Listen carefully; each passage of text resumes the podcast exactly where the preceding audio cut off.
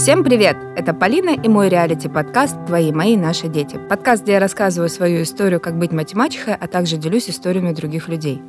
Выражение «разведенка с прицепом» и «мать-одиночка» давно обросли в обществе дурацкой репутация, а на словах не несут в себе ничего хорошего. Хотя по факту огромное количество женщин воспитывает детей единолично и неплохо с этим справляются.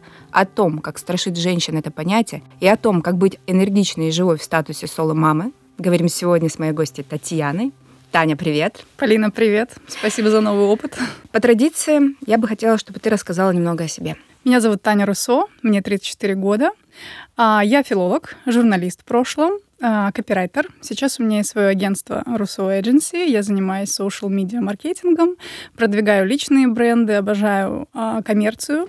Работаю с бьюти-сегментом очень успешно и э, помогаю людям проявляться, как сейчас модно говорить, подсвечивать свои сильные стороны и успешно продвигать свои услуги. Я воспитываю своего сына, его зовут Дима, ему три года. Я никогда не была в браке, но мы примерно год э, жили с партнером все еще вместе, то есть строили семью почти полноценную и после этого разошлись по определенным причинам. Вот это, пожалуй, главное, что нужно обо мне знать. Ну вот и, наверное, поговорим о том, как страшно быть мамой. То есть ты внезапно поняла, что ты беременна. Во-первых, я внезапно поняла, что я беременна. Мы не планировали это. И на тот момент мы были три года в отношениях. Это были отношения драйва, постоянных каких-то тусовок, зависаний в барах, полноценной большой работы, а, очень активной такой работы совместной. То есть нам было интересно было о чем поговорить и в рабочем плане, и в личном плане. Ну, то есть это было, правда, очень живо, очень драйвово. И в какой-то момент, да, я понимаю, что я беременна. Это совпало еще с личными семейными обстоятельствами не самыми приятными это в моей семье. И а, было ощущение, что это все совсем не ко времени. То есть как будто э, сейчас все идет не так, как я когда-то себе задумывала, загадывала. И по реакции партнера я тоже поняла, что это не, не совсем то, о чем мы мечтали, говорили, думали. И для меня это был достаточно сложный опыт принятия этого статуса. И при том, что сама беременность была очень легкая, для меня это был очень красивый опыт на самом деле, но внутри, конечно, был целый диапазон чувств, эмоций. Понятно, что подключились гормоны, как у любой женщины, но на самом деле объективных сложностей было тоже много. Плюс ко всему я продолжала работать до последнего дня перед родами, и я продолжила работать э, буквально через пять часов после своих мягких, прекрасных родов в обычном роддоме, и заглядывали, когда э, нянечки, медсестры и так немножко пальцем у виска крутили, говорят, ты нормально? тебе бы сейчас там ребенка кормить, поспать, может быть, восстановиться. А я так еще в этой своей палате. Но да, я уже с ноутбуком что-то печатала, созванивалась с клиентами, говорила, все, все окей, подождите, ничего не останавливается, все будет продолжаться, я в строю, у меня все отлично, ребенок классный, поехали. Вот это примерно мой опыт. Какие были у тебя все-таки первые мысли, когда ты поняла, что ты беременна? Вот самые первые. Слушай, самые первые, во-первых, я хорошо, хорошо помню, где я делала тест на беременность, и это, конечно, отдельный опыт, потому что я его делала в туалете больницы нашей краевой, и, ну, сказать, что я офигела, это ничего не сказать, потому что я как сейчас помню, при том, что я достаточно поздно об этом узнала, то есть я продолжала тренироваться в зале, я продолжала там нервничать, стрессовать, спасать всю свою семью. И я делала, мне кажется, все, что не надо делать в первом триместре. Но когда я увидела эти две полоски, я такая, да ладно, это вот так оказывается. И у меня, знаешь, какой-то такой был немножко разрыв чувств, что типа, и вот это все, то есть мне казалось, что я сто процентов почувствую. У меня достаточно тонкая связь со своим телом, с интуицией, там, с вот именно чувствованиями какими-то. И тут мне казалось, как я могла а, несколько недель вообще не подозревать. То есть там не задержка месячных, ничего. То есть, не-не-не, это, это что-то там с контрацептивами не так или еще что-то. И я, как будто у меня, знаешь, нутро так долго это все отрицало, и когда я увидела эти две полоски, мне показалось, надо переделать, что-то тут не то. И я, как сейчас помню, когда я зашла в палату к своему папе, был в достаточно тяжелом положении, но я помню, что первое, что я сделала, да, это нужно позвонить своему гинекологу, сказать, она так тоже очень смешно отреагировала, говорит, что вас беспокоит? Я говорю, боюсь, что беременность. И вот это вот, да, боюсь, что беременность, мне кажется, это очень метафорично ложится на все мои дальнейшие 9 месяцев, потому что... Так и назовем эпизод «Боюсь, что беременность». Да. А, и на самом деле, то есть первые чувства — это абсолютная растерянность. А, я напомню, что это 20 год, это еще и потом разгар пандемии. Собственно, роды меня ждали в разгар пандемии. И единственным, на самом деле, самым близким человеком, как ни странно, оказалась как раз моя гинеколог, которая вот в первый, там, на следующий день, когда я к ней приехала делать УЗИ, она мне показала там, этот вот зародыш, этот э, экранчик, да, и как-то она меня очень поддержала, сказала, что бы ни происходило в вашей жизни, знайте, что это все вам дано не просто так. Вот берегите и не думайте больше ни о чем. И как ни странно, то есть ее слова, потом, конечно, были слова папы, который сказал, что дочь, рожай ничего не бойся. И меня это, правда, очень поддержало. То есть я понимала, что формально все идет чуть-чуть, мягко говоря, не так, но как-то я приняла, что другого пути для меня я никогда не рассматривала. Вот, то есть все есть и есть. Дальше война покажет.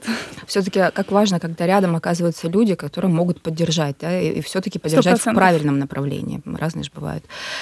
И вот эти 9 месяцев ты где-то в голове у себя готовилась быть мамой. Да, я прям готовилась. Почему страшно-то в итоге? А, слушай, а, я столкнулась с совершенно разными эм, узнаваниями, знаешь, себя, mm-hmm. когда, с одной стороны, мне казалось, что я супер самостоятельная, то есть вот меня как в 17 лет отпустили из дома, и вот я пошла, поперла, знаешь, вот в классическом смысле. Я зарабатывала, я прекрасно себя обеспечивала. Опять же, у меня там, на тот момент уже была своя квартира, которую я сама купила. И казалось бы, формально-то придраться не к чему. Тань, что тебе бояться? Ну вот просто теперь у тебя новый этап. Вот у тебя пока еще даже есть партнер, с которым у вас в целом все равно хорошие отношения. Но а, в какой-то момент ко мне в голову из ниоткуда просто начали, знаешь, влазить а, такими змеями какими-то а, установки, которые, ну, очевидно, пришли где-то из моего детства, где-то, может быть, из моего там сельского прошлого, знаешь, то есть я жила в очень небольшом местечке в, в станице, и я понимаю, что это все на самом деле формировало меня. И я поняла, что да, у меня вот рисуются какие-то картинки такие кинематографичные. Москва слезам не верит. Вот как она в этом общежитии плачет, упивается слезами. И мне казалось, что в случае, если я остаюсь одна, как будто я теряю все свои навыки, как будто я теряю вообще все сразу. То есть просто страх от непонимания, что меня ждет. Вот как это? Но там она плакала и еще просто бросил. Она там любила. Да. Там же у меня это тоже все впереди будет, понятное дело. Но на самом деле, да, отношения-то у нас пошатнулись. Тут тоже надо понимать, что а, мы все это время оставались вместе, и мы еще даже продержались год после рождения Димки. Но эм, вот это, да, ощущение, что завтра все может пойти не так, Тут меня было ну, не провести, потому что я понимала, что ну, что-то сильно идет не так в отношениях, что он сильно сомневается, он боится тоже.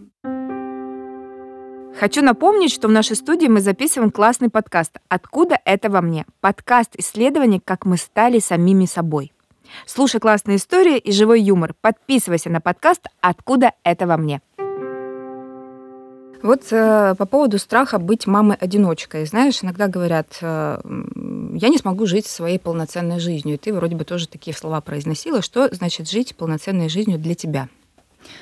Ну, в моей жизни огромную часть занимает работа. Так было всегда, потому что изначально работа, как мне казалось, это все-таки возможность себя содержать, это зарабатывать на пропитание элементарное. Но э, сейчас я понимаю, что для меня работа это способ э, показывать себя, способ вообще транслировать себя, способ знакомиться с людьми, выражать и так далее. То есть работа на самом деле гораздо больше для меня, чем просто возможность зарабатывать деньги. И сейчас я это очень понимаю. И, конечно, когда рождается ребенок, вот опять же, ты технически не до конца понимаешь, что тебя ждет. Вот будет он спать у тебя или нет? А ты будешь с ним ночами Ладно, спать? Гарантий никаких. Гарантий никаких. Угу. Опыт, который я собирала, я, мне кажется, тщательно его собирала среди своих знакомых, благо много рожавших женщин и разных мам, и очень классных мам. Но в какой-то момент я поняла, что я занимаюсь фигней потому что э, каждая мама рассказывает абсолютно уникальные, непохожие истории. Где-то это очень травматичные истории. Я, кстати, хорошо помню, когда я со своей беременностью носилась и с таким, что да, беременность это прекрасно. Потом у меня были мягкие роды, несмотря на то, что это был государственный роддом.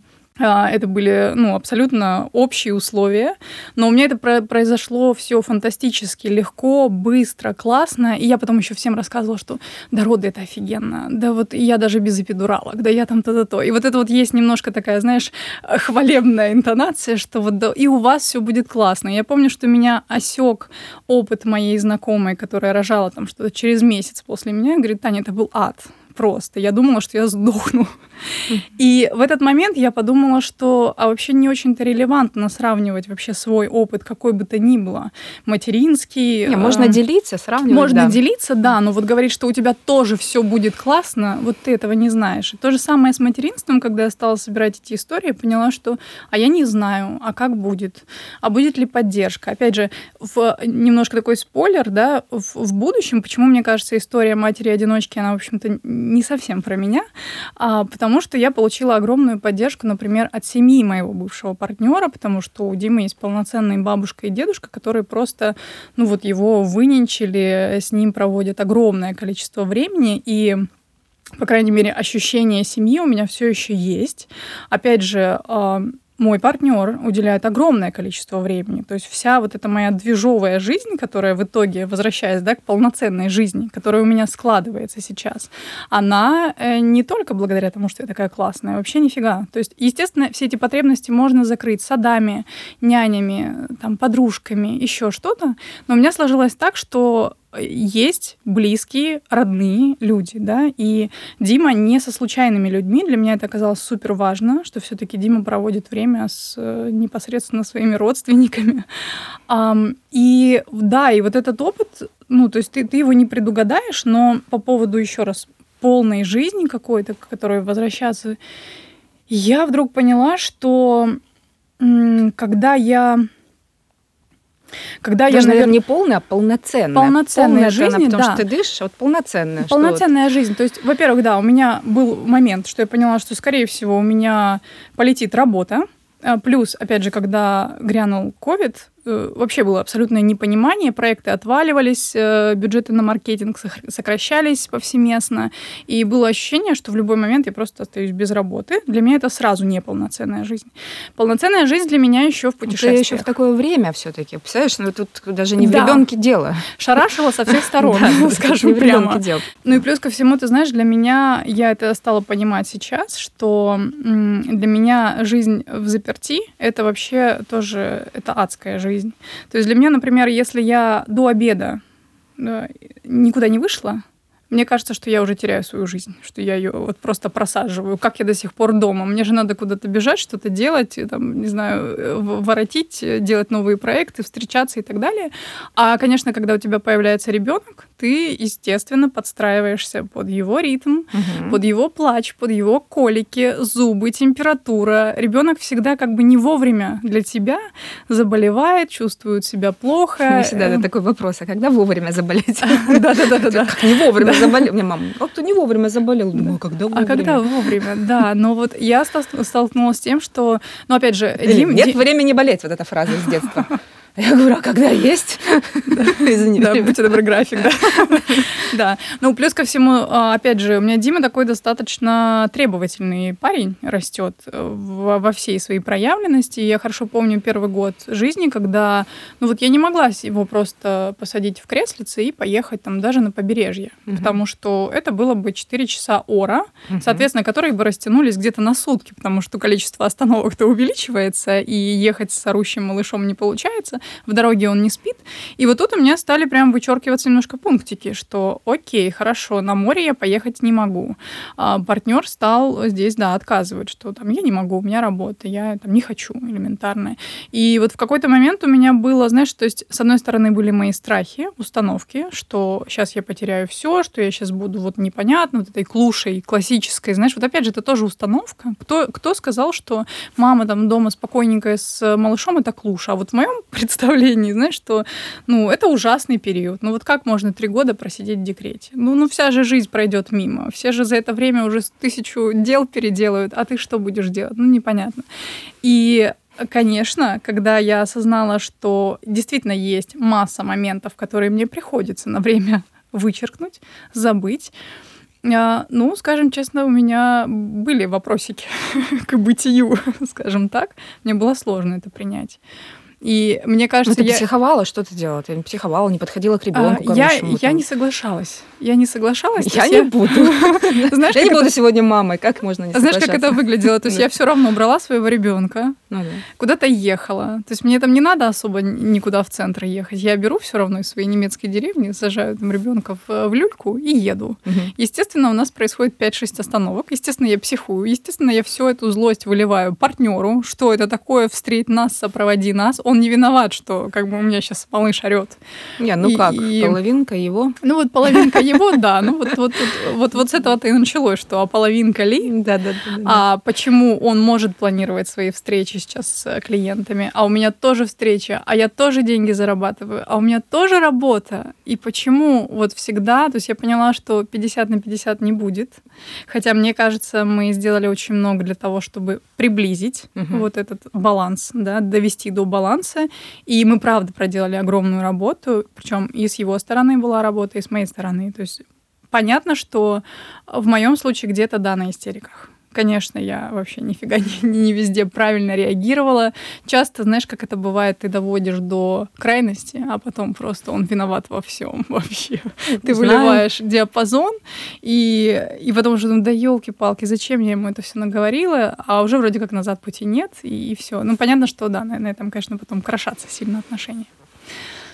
Ну, мне кажется, очень многие сейчас кивали, когда ты говорила все-таки про эти все моменты. Я так поняла, сейчас вы вместе не живете с партнером. Мы не живем уже ну, два сколько... года. Как? А, два года. Угу. То есть вот э, в беременность он был с тобой, потом годик. Да.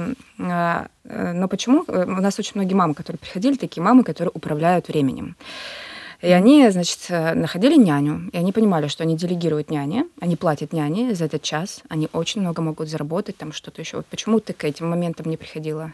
Ты же сама я... его воспитывала, а... плюс бабушки, дедушки. Смотри, я, во-первых, я приходила к этим моментам прямо на старте, когда он был совсем еще грудничком, вот малышом. В первые месяцы жизни я обращалась и няня на час, и какие-то вот такие сервисы Были, да, такие приехать. Моменты? Я mm-hmm. пробовала. Я очень быстро на этом обожглась, и ну, на самом деле я очень рада, что у меня не было необходимости продолжать этот опыт, угу. потому что, ну, были ситуации, когда приезжает няня, ей 18 лет, и она задает тебе вопрос, а вот если он заплачет, мне что делать? Плакать такой, с ним. Классно. Я не нашлась, я не нашлась, да. То есть у меня, естественно, так немножечко в смысле, а вы вообще зачем сюда пришли? Надо ей денег подзаработать? Ну, то есть на, ну, на честно лето. сказала, да. Честно сказала, да, и я поняла, что с этими вещами я, очевидно, буду сталкиваться еще и не раз.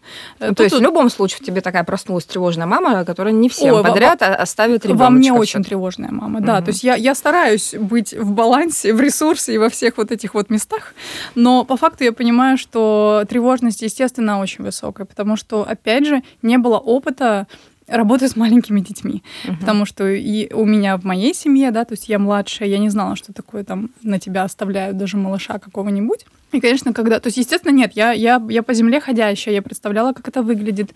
Там я курсы всякие оканчивала и так далее. Я сделала I do my best, что называется. Я вот сделала свой максимум, чтобы подготовиться, выйти в этот мир достаточно подготовленный. Но все равно реальность все корректирует. И мы mm-hmm. это понимаем, как, как мамы. И да, на самом деле, не, не почему я говорю, что не было дальше необходимости. То есть, да, подключилась, э, ну, надо ее называть свекровь, я ее называю мамой. То есть, это мама моего партнера. Она просто души не чает в своем внуке, и она очень много времени тратит на воспитание, на, не знаю, там, Через свекровь встречается ли твой сын со своей, э, э, с ребенком от первого брака твоего партнера? Практически нет. Там не было буквально две встречи, Дима, и, и не помнит его, нет. Нет, да? тут, тут мы не выстраиваем, да. Ну, то есть нет такого, что бабушка всех собрала, там вот это вот твой сестра, брат, кто там, мальчик, девочка? А, мальчик, да, Тоже совсем два, не наша история. Брата, Нет, Нет. Да? у нас были попытки там встреч на даче, какие-то дни рождения, то есть, но, а, ну, это опять же, понимаешь, это тоже не наша уже история, то есть условно, если бы у Максима сейчас была другая семья, я бы была первым э, человеком, кто сказал бы, да давайте знакомиться, дружить, вообще классные вечеринки устраивать и абсолютно дружить домами. И вот это, это да, с той стороны, может, и нет. А, да, да, естественно, там как бы да, отдаю на откуп, то уж, ну, что ж, я принуждать буду, что ли, со мной дружить и общаться, нет, но я очень лояльно к этому отношусь, то есть мне кажется, вообще любые союзы с женщинами это классно, и почему бы нет, ну, то есть если есть адекватность с той стороны, ну, вот я, я бы к этому, как мне кажется, формально, теоретически, я к этому готова. Как это практически, это так же, наверное, как с материнством. Ты ну, никогда не знаешь, что тебя прекрасно ждет. понимаю. Вот, например, я тоже к этому всегда готова, но наблюдаю со стороны людей, да, которые комментируют. Например, приходит у меня Тимур, там первый класс. Естественно, его провожают туда мама и отчим. Естественно, и биологический отец, то есть родной папа. И вот у меня стоит Тимур, у него рядом два папы, э, и вся, э, ну, весь класс, он смотрит, э, в любом случае смотрит на нас. Угу. Но при этом, при всем, они стоят не в разных концах зала, чтобы ты понимала. Угу. Не, не один зашел туда, а другой около окошечка, а они стоят рядом прям. Тимур выходит, он, ой, пап, ой, Жень, понимаешь, вот эти все моменты. И я вижу, как люди э, шушукаются за спиной и говорят, ой, а вас что, прям вот так? Я говорю, как так? Ну, то, что цивилизованно люди общаются, никто никому э, не говорит, ну, сейчас он зайдет туда, я, он выйдет, а я зайду. То есть такого нет, потому что все думают о том, чтобы ребенок был счастливый. Вот все, вот он, угу. счастье, у него все тут его любят, с этой стороны все его пришли поддержать, этого достаточно. И я уже потом, когда стала общаться и, и подкаст вот свой стала записывать, очень многие э, очень удивляются цивилизованным периодически отношениям. Да, у меня бывают внутренние сложности с бывшим мужем по поводу воспитания сына, естественно. Я Конечно. с чем-то согласна, он с чем-то там э, согласен, а с чем-то нет, ну вот так, как знаешь, угу. туда-сюда. А, но если бы все были бы достаточно адекватны, я не против, когда все пришли на один праздник, у нас так и было, день рождения, все пришли, там, у Валентина 16 лет, ее мама пришла, там, родственники, там, с той стороны, с той, и я там тоже нахожусь, там, уже с Алисой на руках, там, общий. Mm-hmm. И вот для меня это окей картинка. И я, знаешь, что слышала постоянно? Ну, у вас какая-то такая, знаешь, как американская картинка, ну, вот как вот в сериалах голливудских. Ну, то есть вот такого не бывает. Это не про Россию. Угу. То есть, когда мой бывший муж, у него появились отношения, я тоже думала, ну, классно, тем более девочку я примерно знала. Я думаю, блин, это было бы классно, здорово общаться, где-то что-то корректировать, никто не хочет ревновать, я это ненавижу, мне вот эти вот истерики не нужны. Но люди сами, ну, нет, э, никто не будет с тобой. До этого общались, потому что мы знакомые были, как только с бывшим мужем с моим в отношениях, уже я должна быть плохая. Ну, потому что, ну, вот как это мы говорим, поняла, на ментальности все. вот, это, это за, так, э, так это все вот э, заострили, понимаешь, эти понятия. Ты думаешь, да ты, блин, хочется, чтобы все жили спокойно, и дети могли увидеть всех людей, которые желают им любви и счастья на одном мероприятии. Почему там я не позову там, маму на свадьбу, потому что она ненавидит до сих пор папу. Думаешь, Слушай, ну тут, понимаешь, вот этот момент, я очень хорошо понимаю, о чем ты да. говоришь. Мне это очень-очень внутри откликается. И э, вот опять же сошлюсь, недавно слышала, слушала подкаст с э, Татьяной Мужицкой, психологом. Mm-hmm. И она очень классную фразу сказала о том, что, говорит, вы знаете, когда, например, ситуация, муж пьет, а жена на трех работах работает, его спасает, вытаскивает из алкоголизма, и все. И вот они вот много лет, вот она на себе это тянет, и вот она страдает, но при этом они не расстаются. Говорит, знаете, мы привыкли думать, что э, она страдалица, а вот он такой вот неосознанный Гедонист. и никак, да, и вот гедонист, да, назовем так. А вот он не себя никак не вытянет. А говорит, вы, вы думали когда-нибудь о том, что они в этот момент оба друг другу причиняют большое зло? Потому что он не хочет, чтобы его вытаскивали. Его, ему ок. Вот ему в этой жизни ок. И, как мне кажется, это очень ложится на, ну, на огромное количество ситуаций, угу. отношений. То есть не причиняйте друг другу вред. То есть вот если ты чувствуешь, да, что ну, ну не готова та сторона, вот к этим американским картинкам, ну, вот к этим, нет, там, не знаю, дело, или итальянским никто не лезет да, насильно, никто не причиняет да, да, да. добро. То есть понятно, что, наверное, это очень царапает в моменте, когда это комментируют, особенно когда это комментируют, конечно же, всегда не в, в не самой корректной форме, когда это, да, обсуждается. И, не, ну, ну, почему очень интересно, прям анекдоты рождаются от этих форм. Ну, это, опять же, это твое отношение, это очень классно, да, что ты когда все конвертируешь в забавные истории, которые потом кладешь в свой подкаст. Офигенно. Но по факту, да, то есть мне кажется, что, э, опять же, при при условии, что есть хотя бы один осознанный участник всего этого движа, то, в принципе, можно разрулить, да, разойтись по домам, но нет и нет. То есть, как мне кажется, я именно так и поступила, что хотелось бы, вот, если бы с той стороны я почувствовала эту открытость, угу. эту, может быть, где-то даже инициативу, вообще, мне ну, было бы классно. Только, только да. за. Нет, нет. Давай тогда продолжим, э, продолжим про выстраивание отношений. Вот у тебя с партнером э, выстроились сейчас, уже после того, как вы вместе не живете, но воспитываете одного Диму, вашего общего ребенка, выстроились классные отношения.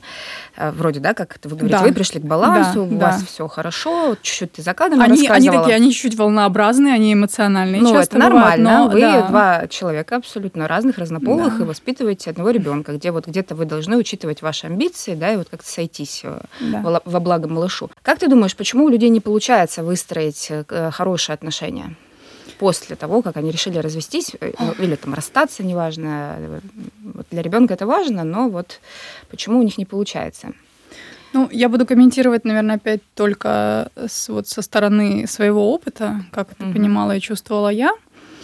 А, я думаю, что очень важно помнить а, первый момент, mm-hmm. что любой развод любо, любо, любые вообще расставания, это для нашего мозга это равно физическая боль. И боль такая приличная.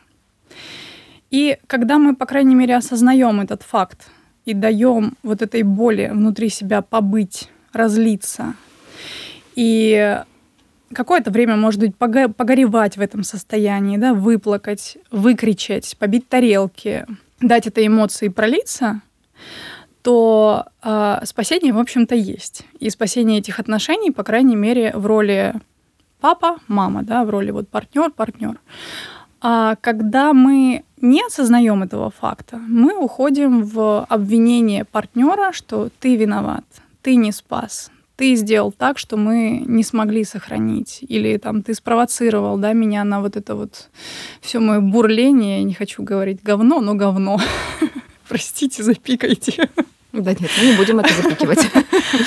Но а, на самом деле эмоция, она берет верх, и, как правило, чем дальше ты этой эмоции даешь волю, ну вот эмоции такой обвинительной эмоции, что это не из-за меня, а, а из-за тебя, то, как мне кажется, наш мозг очень быстро подстраивается к этой новой картинке, и пути назад часто, ну, правда, не бывает потому что она тебя захлестывает, тебе кажется, что это вот единственно правильная сейчас картина, единственно правильный ракурс той картины, которая происходит, и ты в этом варишься, ты еще больше находишь причин, вот он не такой, вот он недостаточно ответственный, а вот тут вот ему нужно все говорить, все каждый раз э, просить его о чем-то и так далее. Но на самом деле в, в бытовых моментах найдется просто тонна таких претензий, да, которые мы формулируем и очень быстро, не обдумывая, вываливаем своему партнеру. А, скажу честно, мы через это проходили и проходим периодически. А, часто, конечно же, больше с моей стороны, потому что я там более эмоциональная, и я привыкла все это проговаривать. То есть я бы могла это в более экологичной форме, наверное, высказывать, если бы со мной разговаривали. Он другого типа характера, он другого там типа привязанности, и он не привык проговаривать эти моменты. И да, и происходит, к сожалению, часто, что накопили, вывалили. Ну, естественно, заканчивается Но сейчас ты говоришь, что у вас хорошие отношения отношения все-таки? Понимаешь, э, опять же, была позиция, э, наверное, все-таки двух зрелых относительно партнеров. То есть, угу. когда, во-первых, у нас, понимаешь, у нас разрыв не произошел э, вот совсем резко. И в нашем случае это было скорее хорошо, во благо, потому что он сказал, что нам нужна пауза. Он принял решение съехать, уйти от нас, и мы взяли паузу в полгода. Это были очень сложные для меня дни, очень сложный период, потому что я все время вот тормошила, ну что, ну что, ну как же мы будем. Я ждала какого-то решения, его долго не было для меня. И тем не менее, у меня это было так, что я два дня проревелась, поговорила с очень нужными для меня людьми, благо тоже в моем окружении они есть. Вот я вывалила сначала просто чистую эмоцию, потом стала эту эмоцию как-то более так формулировать в, в, какие, в какую-то фактичность. И из этой фактичности я вдруг вытащила одну важную для себя вещь, которую я ему тут же написала, что я поняла, что мне сейчас, то есть ты определяешь свою цель, что тебе важно. А, сохранить отношения муж-жена, там, или два партнера, сохранить отношения папа-ребенок мама, то есть вот эту троицу, да, или что у тебя может быть цель просто доказать ему любой ценой, что виноват он. Вот я поняла, что моя цель на сегодняшний день звучит как э, «я хочу, чтобы у Димы был классный папа». Для меня это настолько звонко прозвучало, что я поняла, что а, ну вот из этой точки мне понятно, куда мне двигаться. Я ему об этом написала, что вне зависимости от того, как складывается у нас, давай мы попробуем сохранить вот этот формат, вот, вот такую ролевую игру. И он ее как-то очень сразу принял, он меня поблагодарил за это. И на самом деле ухода формального его от нас и не произошло.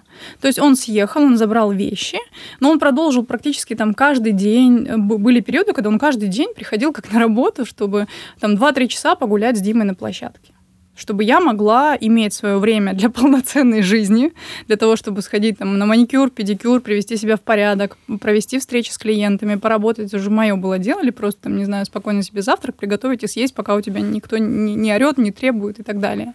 И вот отсюда, из этой точки, мы как-то планомерно стали выходить к тому, что вот этот формат нам подходит. И мы к нему пришли.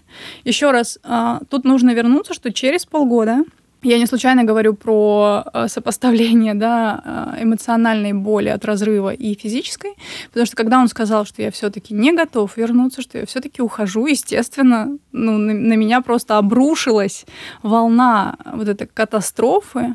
Э, стали подсовываться опять эти картинки, а что же дальше, как я сама, а теперь вот я мама-одиночка. И вот тут вот начались опять прокручивание всех этих стигм, всех этих ужасных установок, которые нам напоминают тоже в, в окружении, что вот ты не заведешь себе новых отношений, потому что это ребенок. И я вроде технически понимала, что ну какие мне свидания к чертям, если у меня однушка, тут ребенок, мы спим с ним там на одной кровати и так далее. Да? То есть ты начинаешь, опять же, подсовывать себе факты, которые идут в пользу вот этого угу. мнения. И ты их находишь, увы.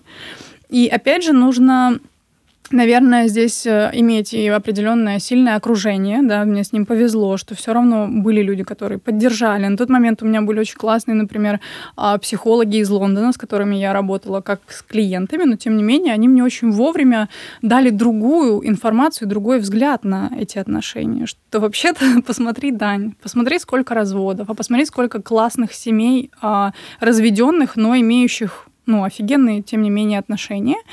И эм, опять же, я в какой-то момент, когда уже, знаешь, прошло время, мы продолжили сохранять эти, эти отношения, то есть они были где-то там, я говорю, хуже, лучше, но они были вот такими.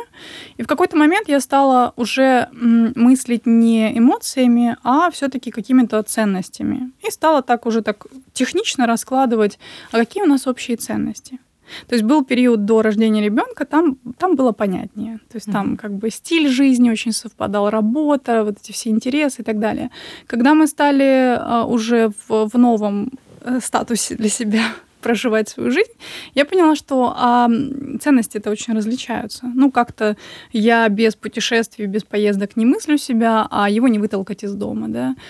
И плохо, хорошо, да нет, неплохо, не хорошо. Просто, ну, очевидно, вам не очень сейчас по пути. И вот таких вот штук я насчитала достаточно большое количество. И поняла, что да, страдать-то, в общем-то, и не ну, Сейчас люди в браках, пока тебя слушают, тоже насчитали такие моменты. У меня есть подруга, которая вообще вечно летает без мужа просто. Он сидит дома, она летает, она полмира посмотрела. Тут, понимаешь, тут, тут вопрос, вот опять же, возвращаясь к установкам, для кого это ок, а для кого не ок. Я поняла, что когда я лечу с сыном там в Турцию с коляской, с чемоданом, с верхней одеждой, вот это вот все на тебе, и ты летишь, потому что тебе нужно как будто самой себе доказать, что я могу полноценной жизнью жить, но ты в какой-то момент так ловишь вот эти все взгляды, или давайте мы вам поможем. И вот это, знаешь... Давайте, говори просто. Я говорю, давайте, а сама такая, блин, какая же я бедненькая, несчастненькая, как же я смотрюсь. И вот начинается вот эта 3D-картинка, как я смотрю со стороны. То есть, естественно, мне хватает мудрости и целостности для того, чтобы это быстренько отсечь. Я наоборот, извини, перебью, наоборот, я смотрю думаю, кто-нибудь поможет или нет. Я тут не могу дверь открыть с коляской. Ну, то есть, видишь, у меня нет бедненькой несчастной. Я думаю, ты вот видишь, вот я всегда помогаю, если кто-то идет, я вижу, помогу, что-то шапка упала у ребенка, я ее подниму, и мама там ну идет вот вся. Очевидно, очевидно, не случайно я дошла все-таки до психотерапии, да, что есть, есть чем поработать. Но, тем не менее, в какой-то момент я поняла, что мне не ок ехать за границу одной с ребенком. То есть это может быть, но не как обычная история. То есть понятное дело, что графики не совпадают, рабочие там встречи и так далее, это все, это все жизнь. Но э, как обычная история, меня она не устраивает. И тут опять же э, был соблазн великий сказать, что да это ты такой секой, Почему ты там в свои 40 лет никуда не путешествуешь? Почему у тебя нет заграна до сих пор?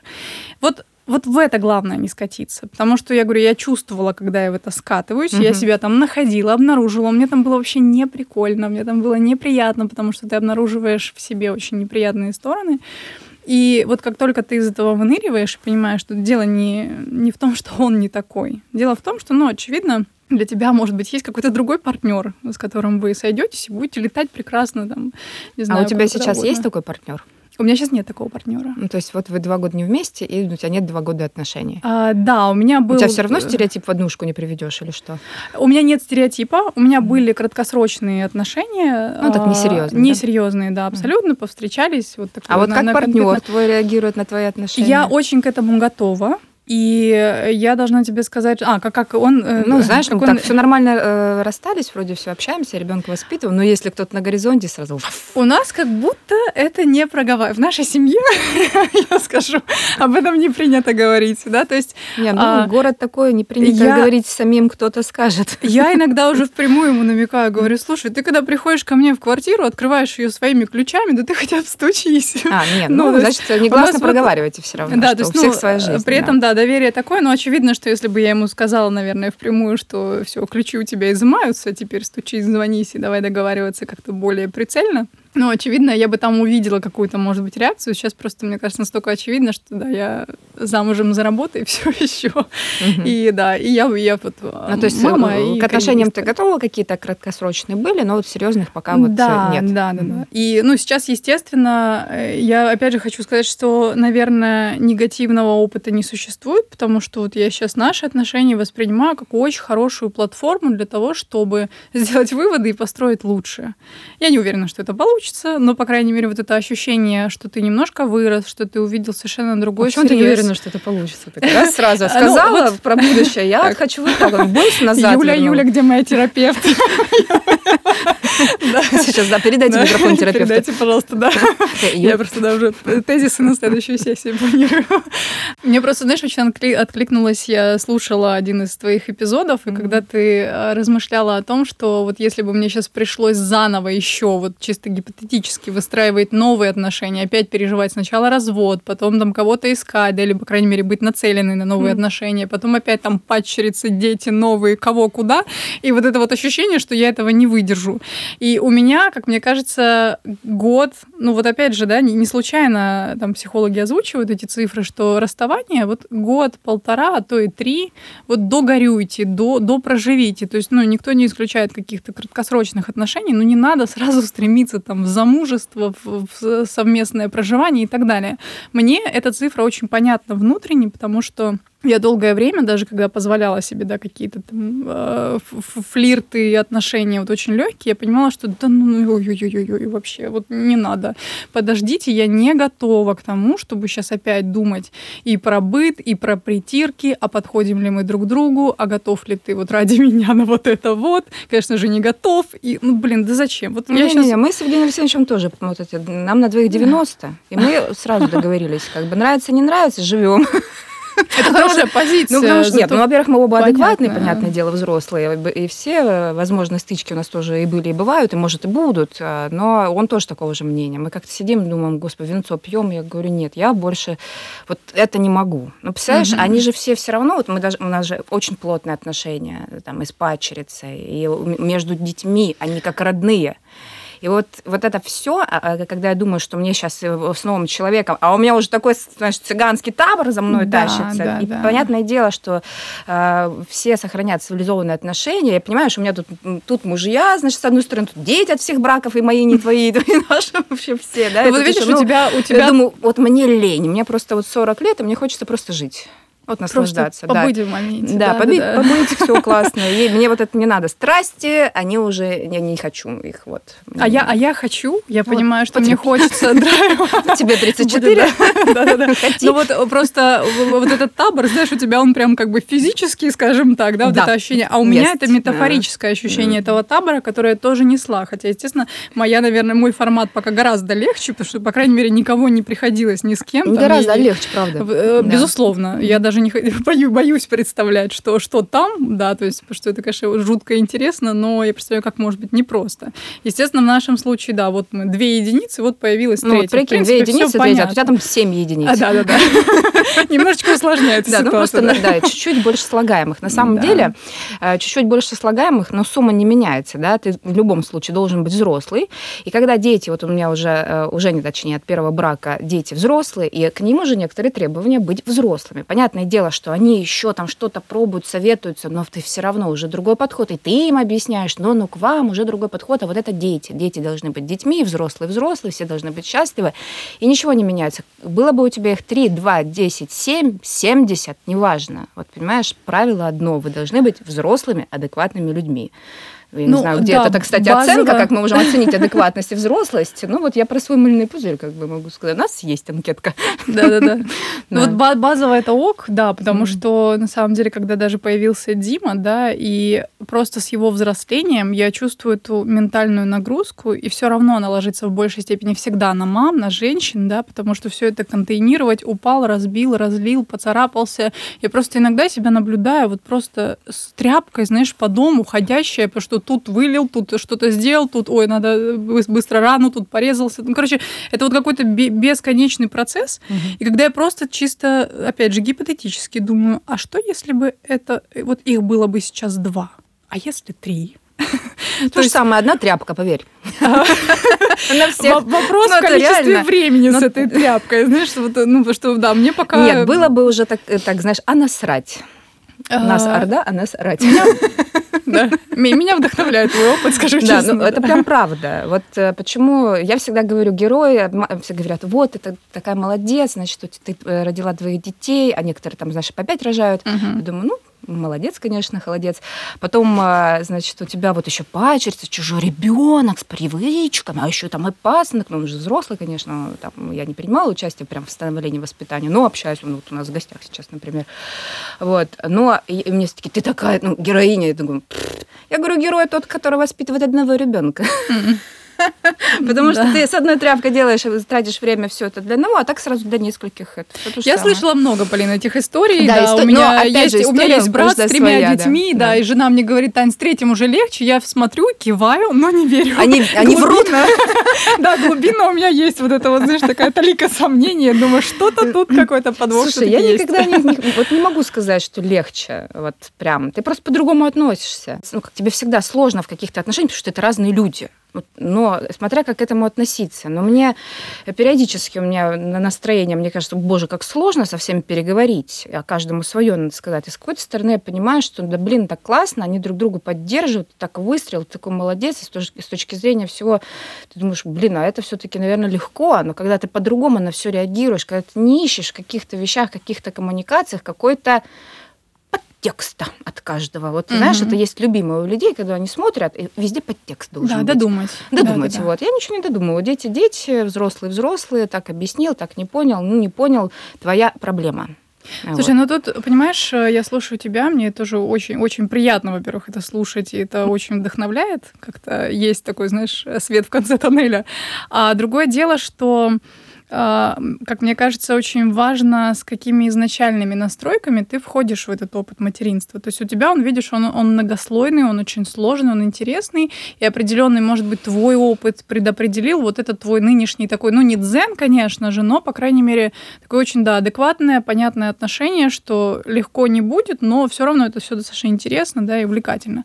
А у меня, как мне кажется, была опасность основная еще в том, угу. что, вот, например, папа говорил, да, что, ну, ты слушай, дети растут как трава, вот вы выросли, вы вообще нам не досаждали. И у меня была какая-то картинка вот с этими, знаешь, единорогами, бегающими по полянке, что это вот, вот правда, это какие-то такие кинематографичные сцены, это, это вот красивый такой Голливуд, что вот я буду такая вся хорошенькая мама с этим ребеночком, и классно. А потом тебе дают джаза на протяжении всего года, когда ты тупо не спишь. А потом после этого начинается там то атопический дерматит, когда он себя расчесывает, то зубы эти, которые не дают покоя, температура 40.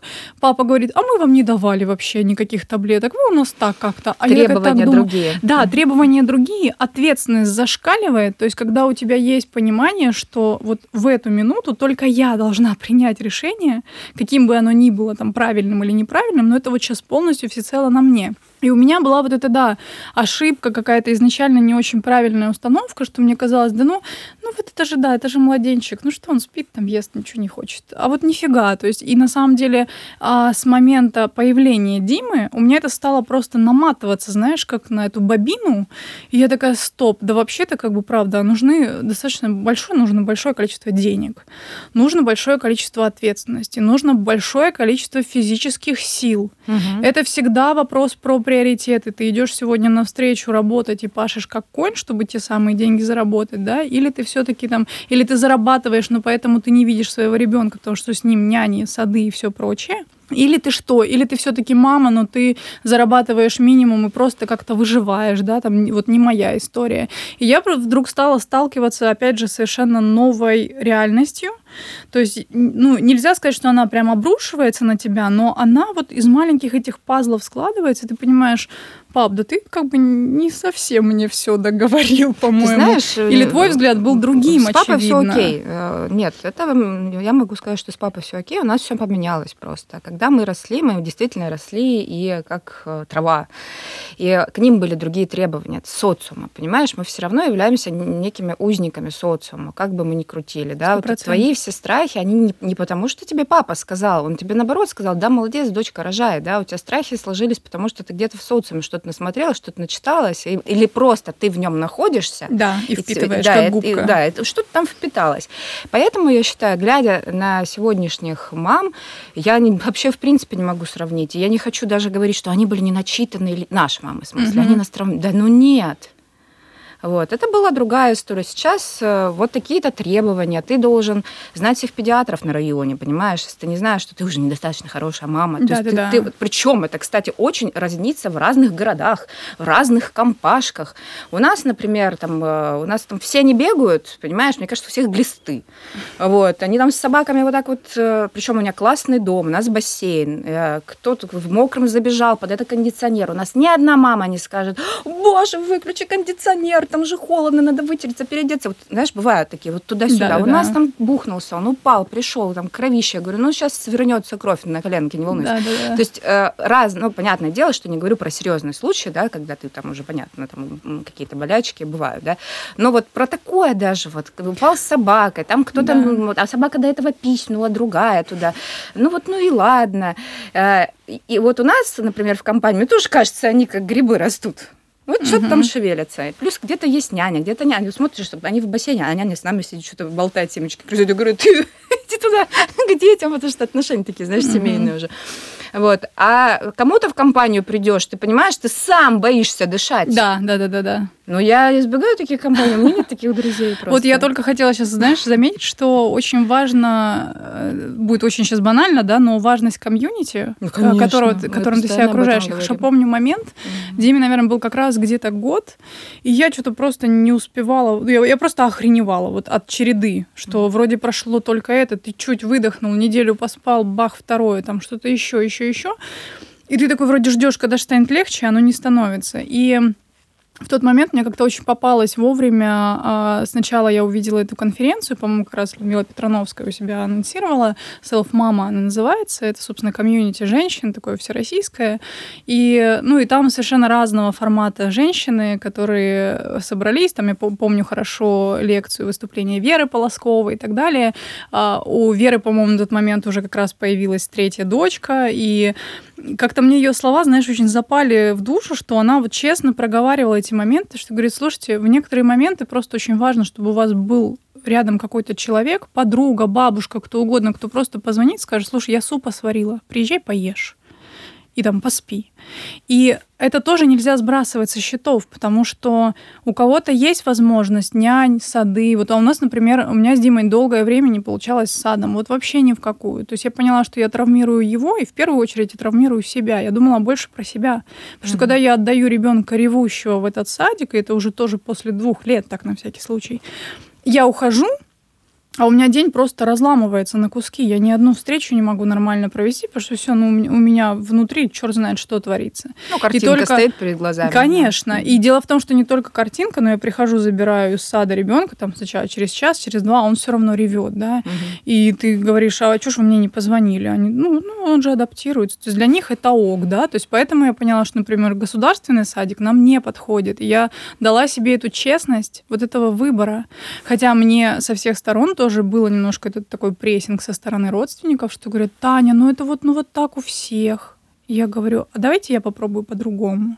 И на самом деле за вот этим «дайте я попробую по-другому» тоже стоит свой страх, что а если у меня не получится, и они правы, так я как бы еще и отношения тут немножко подпорчу, знаешь, подгажу своим, а я вот по-другому. Не, ну почему скажешь просто, ну, правильно все а, говорили, а вас не послушала. Ну, вот, да, ну, ну ты же понимаешь, да, что та сторона по-разному реагирует, не всегда с пониманием и так далее. Но тем не менее, я себе дала вот эту возможность попробовать по-другому. Я сменила четыре сада.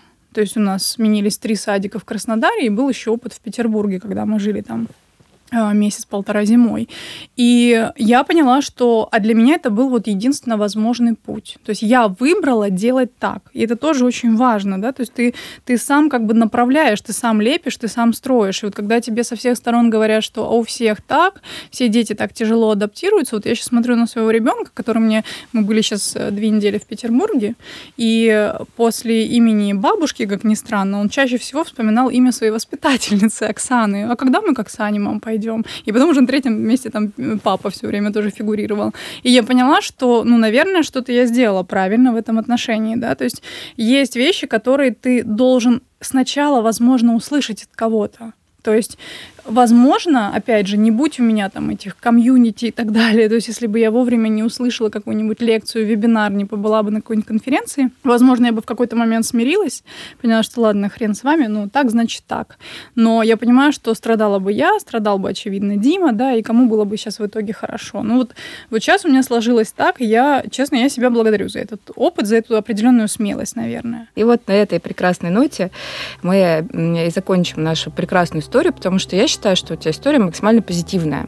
Есть вещь, конечно, когда ты себя возвращаешь, да я вот там, а нет, я не такая, там, ну это ты уж сама там разберешься, но по сути у тебя все классно, и ты очень позитивно идешь, и, кстати, очень э, круто оцениваешь свои возможности, и мне очень нравится твоя честность. Вот, Полин, спасибо процент. огромное, что позволила это все еще раз проговорить. Да, ну, и... кстати, мне кажется, это очень даже интересный опыт такой, когда ты проговариваешь, а еще ты понимаешь, что тебя будут слышать много людей. Это тоже супер. Да.